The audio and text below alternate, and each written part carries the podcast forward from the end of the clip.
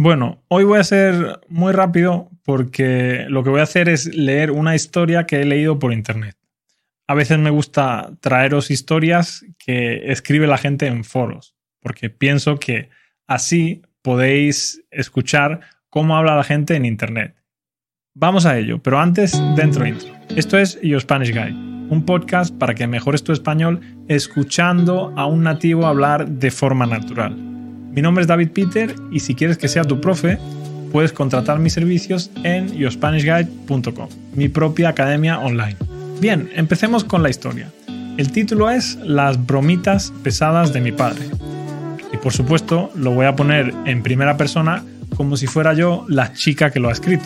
Buenos días, chicas. Sé que a muchas les va a parecer una chorrada y lo comprendo.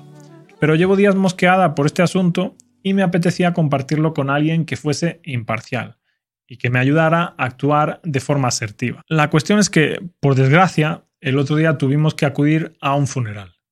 Empezaron a venir familiares que tenemos repartidos por toda España y que hacía casi 20 años que no me veían, desde que era pequeña, vamos. Yo llevaba mi mascarilla puesta porque parece que ahí la gente no le teme al virus. Y empezaron a besarse unos con otros y a abrazarse que yo lo comprendo porque es un funeral y tal, y quieres dar tu apoyo. La cuestión es que fui a saludar a unas tías abuelas y me dan dos besos y yo con mi mascarilla puesta, más por ellas que por mí, porque tienen 80 años, y entonces una de ellas me quita la mascarilla para verme.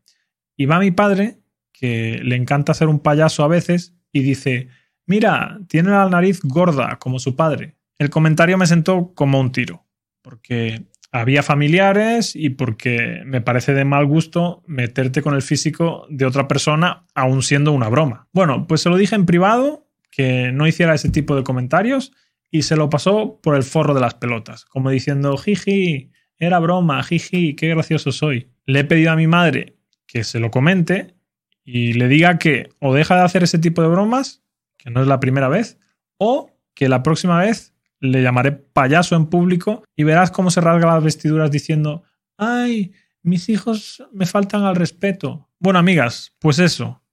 Llevo toda la mañana obsesionada con mi nariz, que si la tengo así o asá, y ni puta gracia me ha hecho la bromita. Mi novio dice que es una broma, que lo deje estar, que hay que saber torear estas cosas, pero yo me lo tomo todo muy a pecho. Bueno, aquí termina la anécdota Muchas gracias por darme amor en las redes sociales y muchísimas gracias a los alumnos de iospanishguide.com. De verdad, chicos, no podría hacer esto sin vosotros. Si quieres tener clases conmigo, tienes dos opciones. Clases individuales por 40 euros la hora o clases grupales por 12,5 euros la hora. Para las individuales puedes reservar una clase de prueba y para las grupales tienes que apuntarte en la lista de espera. Tienes el link abajo en la descripción. Por cierto, esta semana he empezado con preguntas y no sé si pensabas que hoy no había preguntas, pero sí, sí las hay. Si quieres entrar a yourspanishguide.com durante un mes de forma gratuita, tienes que contestar a las siguientes preguntas. Hoy es un poco más difícil porque te voy a preguntar por significados.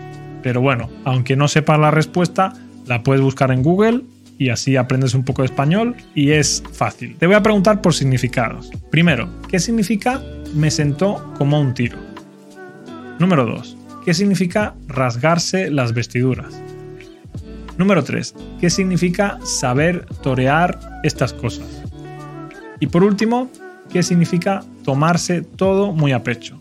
Si eres capaz de contestar estas preguntas, tienes un mes gratuito en yourspanishguide.com. Nos vemos en el próximo episodio en el episodio de mañana en el que voy a comentar un libro llamado Las 11 leyes de la simpatía. Es un libro de autoayuda que me ha resultado interesante, así que lo voy a comentar con vosotros. Hasta entonces, que tengáis muy buen día. Adiós.